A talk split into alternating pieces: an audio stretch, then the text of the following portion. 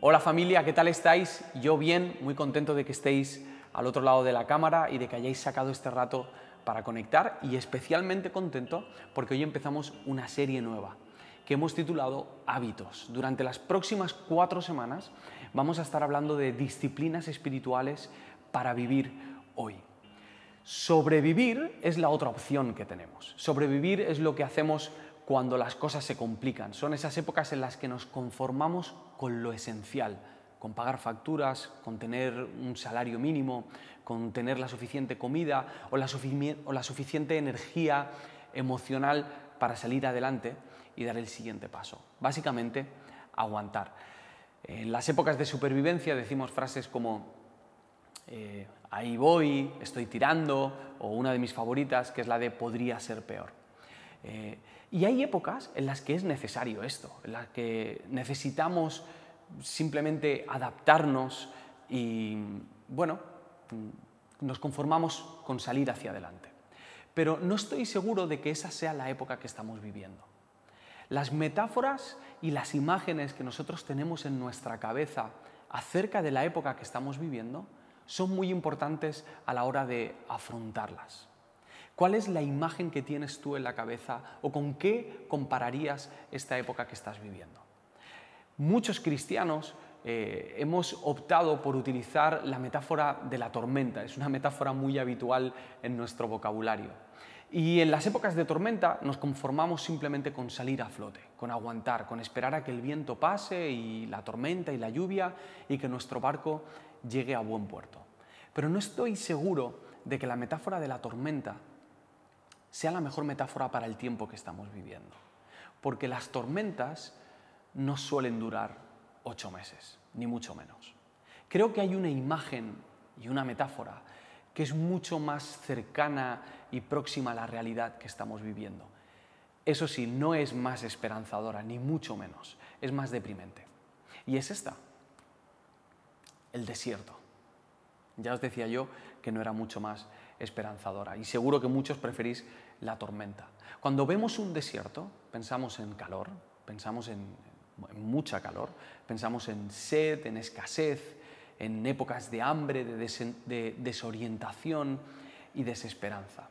Eh, cuando estás en el desierto, estás en esa, en esa época en la que no ves el horizonte, en el que cada mañana al despertar sigue estando el mismo paisaje y ni siquiera a lo lejos ves que el paisaje o tu realidad pueda cambiar. Y en un desierto, además, te desesperas lentamente. Y esta es una de las cosas más difíciles de soportar de estos tiempos que estamos viviendo. Mientras que las tormentas nos amenazan con la muerte, los desiertos nos amenazan con mantenernos vivos, con eh, la supervivencia y casi tú tienes ganas de que termine esa época y que pase lo que tenga que pasar, pero en el desierto eh, nos mantenemos con, ese, con esa mínima vida que tanto nos agota. La imagen del desierto, sobre todo, nos evoca esterilidad, nos evoca escasez, nos evoca a una época infructuosa, en la que no hay legado y en la que no hay provecho en la que no puedes sembrar, no puedes regar, no puedes crecer, no puedes dar fruto. Creo que todos, de manera global, estamos pasando por el desierto del COVID-19 y sus consecuencias. Está siendo una época difícil en la que vamos dando tumbos, vamos probando cosas, vamos intentando adaptarnos a los cambios y básicamente intentar sobrevivir. Algunos incluso literalmente están intentando sobrevivir. Otros, sin embargo, lleváis mucho más tiempo en este desierto. Y el COVID-19 simplemente ha sido la gota que colma el vaso. ¿Estáis intentando curar una herida desde hace muchísimos años?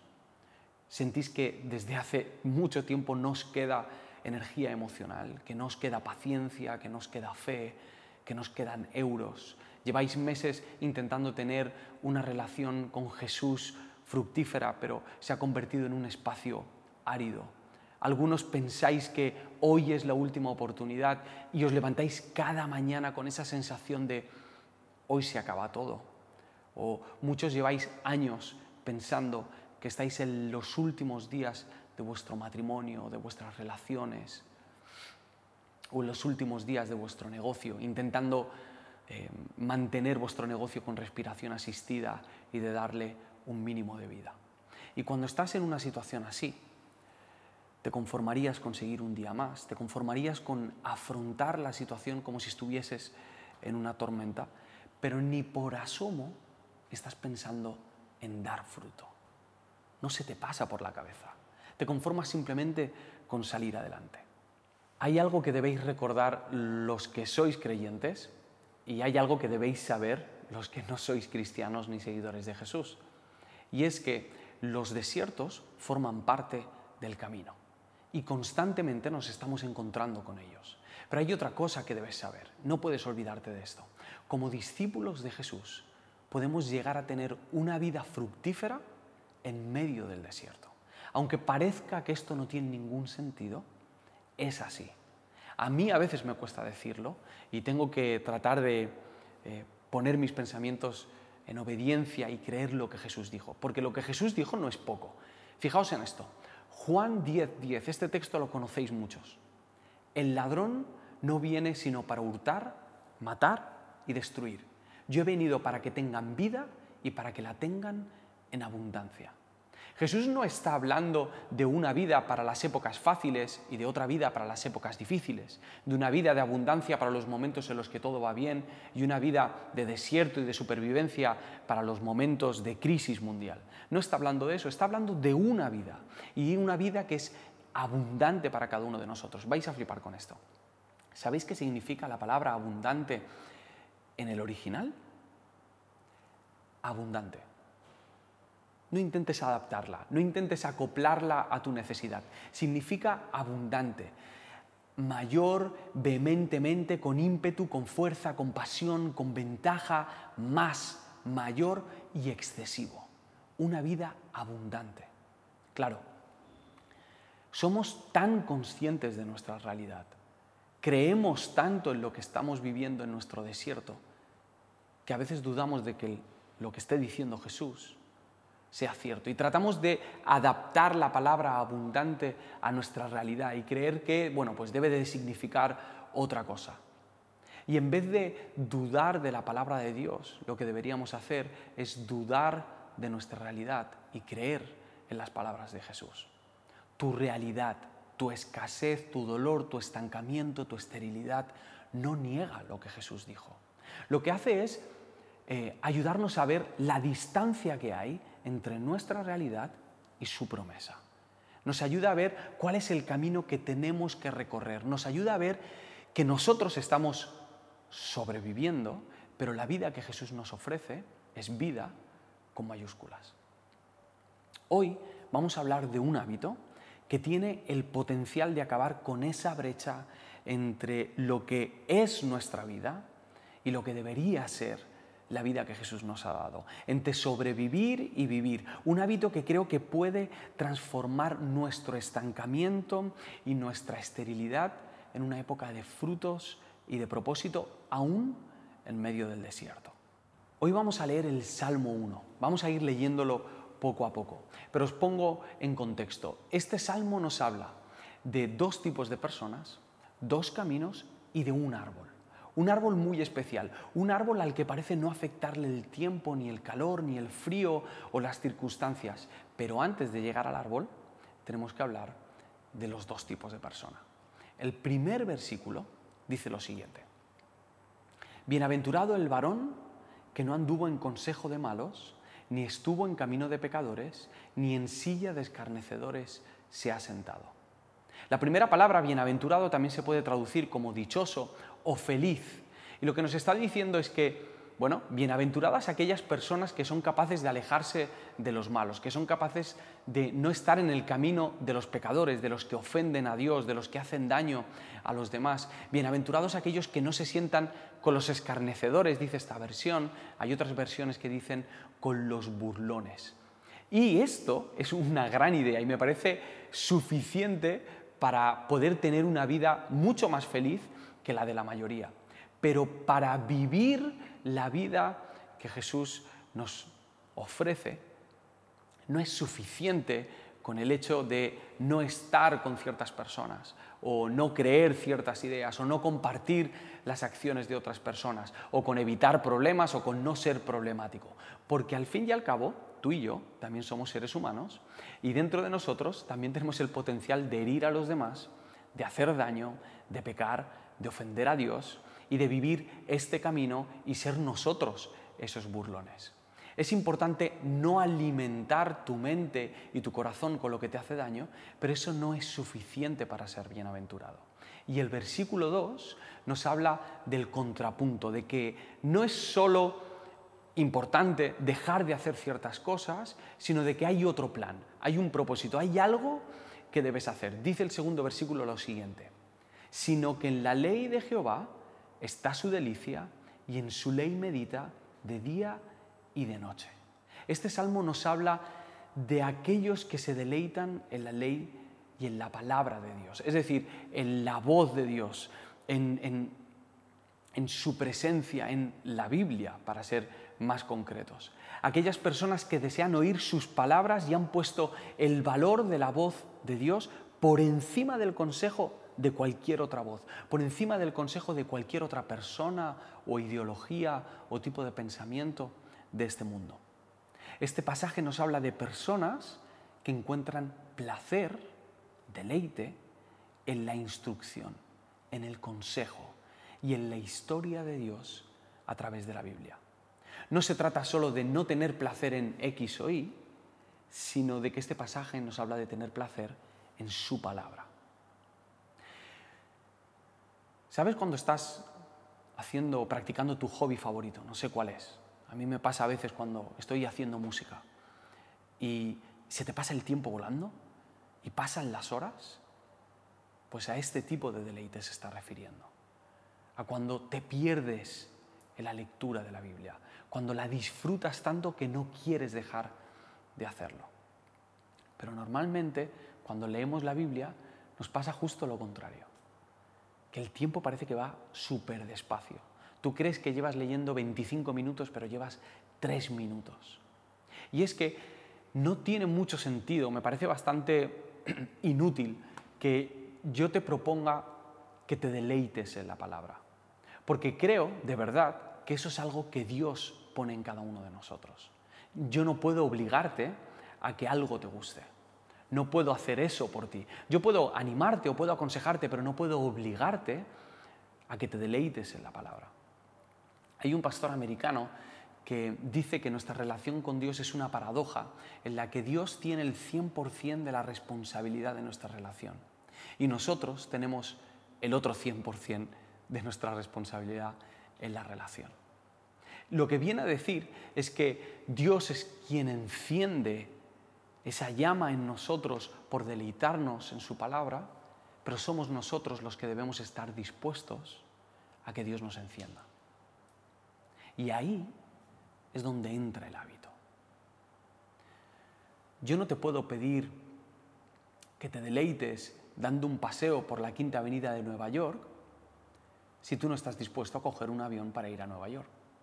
No te puedo pedir que te deleites en el menú del mejor restaurante japonés de Valencia si ni siquiera estás dispuesto a coger la carta para saber cuál es el precio. No te puedo pedir que te deleites en el deporte si no estás dispuesto a salir todos los días a correr un rato. Y no te puedo pedir que te deleites en la palabra si no estás dispuesto a encontrarte con Dios en ella. Dicho de otra manera, no te puedo pedir que celebres la fiesta si no estás dispuesto a ir a la fiesta. El hábito tiene un papel muy importante en este momento. La siguiente parte de este versículo 2 dice que en su ley medita de día y de noche. Medita, no solo lee, medita. Hoy día la meditación eh, la verdad que está bastante aceptada, es decir, hay mucha gente que habla acerca de la meditación, la espiritualidad hoy en día no es un tabú. Y lo que normalmente la gente entiende por meditación es algo así como eh, encontrar ese momento de soledad, silencio, eh, en el que tú te vacías de ti mismo y te encuentras contigo mismo. Y sé que puede sonar muy, muy romántico y muy bonito esto de encontrarte contigo mismo, pero sinceramente yo no, me fío, no me fío de mí, no me fío de encontrarme conmigo mismo yo solo, de tratar de lidiar conmigo mismo yo solo. Cuando hablamos de meditar en la palabra, no estamos hablando de vaciarnos, sino de vaciarnos para llenarnos con su palabra. La meditación no es solo ese momento en el que te encuentras contigo, sino que a través de las escrituras lees la verdad y dejas que esa palabra entre en ti.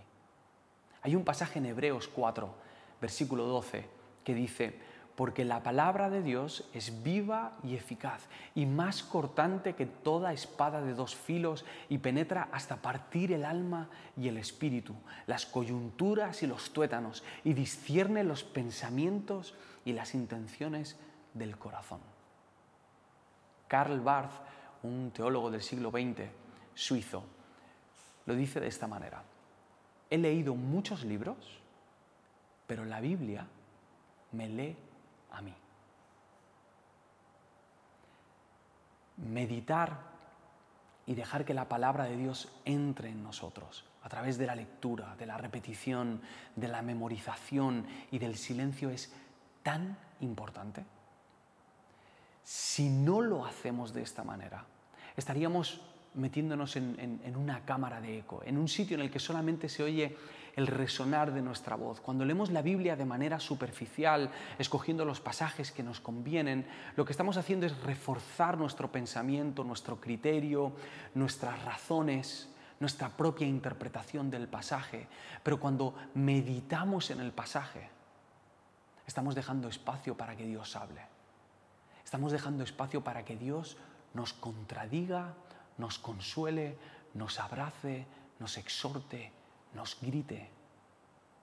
Cuando meditamos en la palabra, estamos dejando espacio para que Dios nos diga la verdad. Y oír la voz en medio del desierto. Oír la verdad en medio del desierto. Es lo único que puede sacarnos de ahí. Para muchos, la meditación de la palabra no es lo suficientemente atractiva o no os motiva eh, porque sois personas de acción, porque pensáis que es un ritmo demasiado lento para vuestro estilo de vida. Pero la meditación de la palabra de la que estamos hablando aquí es totalmente distinta. En Isaías, versículo 31, capítulo 31, versículo 4 dice, como el león y el cachorro del león ruge sobre la presa, y luego el versículo sigue, pero me gustaría quedarme solo con una palabra, ruge. La palabra ruge originalmente es jagá y se puede traducir como rugido o como ese ruido, como ese murmullo que hacen los animales cuando están devorando a su presa o cuando están mordisqueando un hueso. Jagá es la misma palabra que utiliza el salmista para decir meditar. Y esto cambia nuestro acercamiento a la palabra de manera radical. Meditar su palabra es acercarnos a la Biblia como un animal se acerca a su presa, con atención, dedicando el tiempo necesario para observarla, abriendo la Biblia y diciéndole, he venido a por ti, no te voy a soltar, saborear la Biblia y haciendo ese murmullo suave mientras disfrutamos de esas palabras que nos están alimentando. Este salmo nos está hablando de personas que se deleitan en la palabra, que meditan en la palabra, pero además lo hacen de día y de noche. Es decir, que han convertido la meditación de la palabra en un hábito en sus vidas. Es algo que se repite día a día, porque el consejo de los malos, el camino de los pecadores y la silla de los burlones también sigue cada día con su discurso. Y aunque la expresión día y noche nos lleva a la conclusión de que debemos estar en una meditación constante de la palabra, hay algo muy importante y muy especial en lo que ocurre en las primeras horas del día y en las últimas horas de la noche. Lo primero y lo último que hacemos enmarca nuestro día. Lo primero y lo último que dices, lo primero y lo último que haces y lo primero y lo último que oyes. Los márgenes del día no son paréntesis para dejarnos llevar por nuestros deseos, o no son tiempos muertos en los que nos podemos olvidar de que somos discípulos de Jesús. Los márgenes del día muestran cuáles son nuestros deseos realmente. ¿Qué es eso que haces cuando aún no ha empezado tu rutina, cuando aún no han comenzado tus obligaciones? ¿Qué es eso que deseas hacer? ¿Y qué es eso que haces al final del día cuando ya han terminado tus rutinas y tus obligaciones?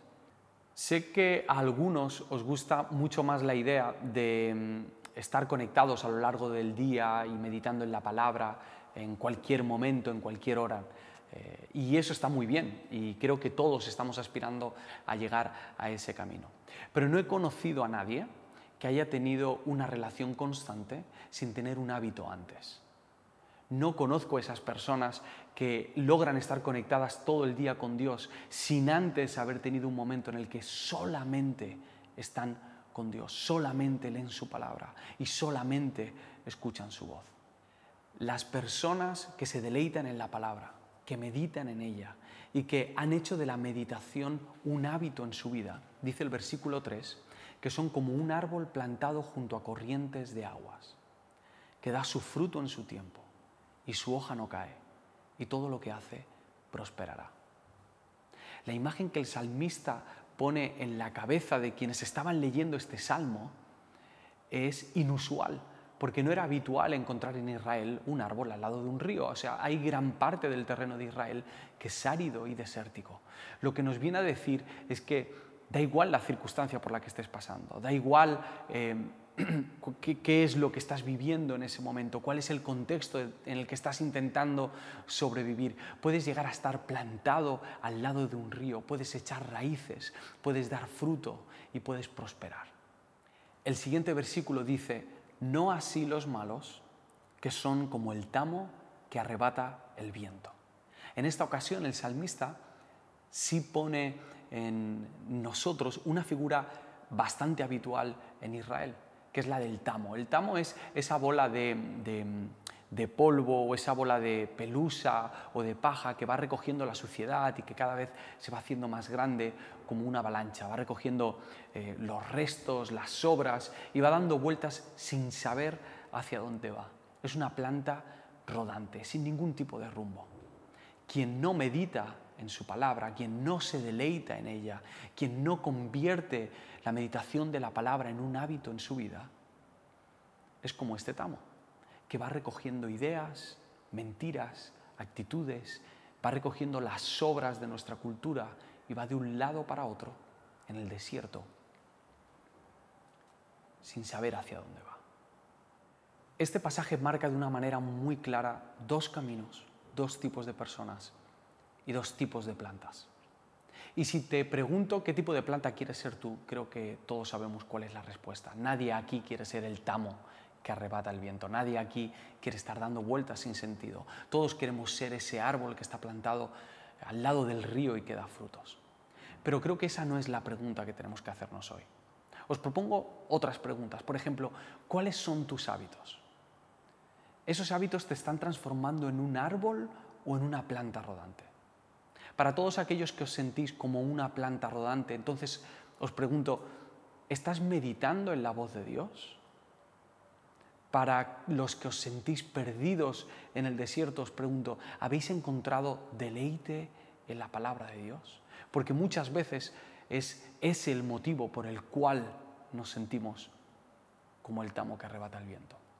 Quizá te cuesta imaginarte como ese árbol, quizá te cuesta eh, imaginar que tú estás plantado junto a un río o que puedes llegar a ser ese árbol y vivir ese tipo de vida.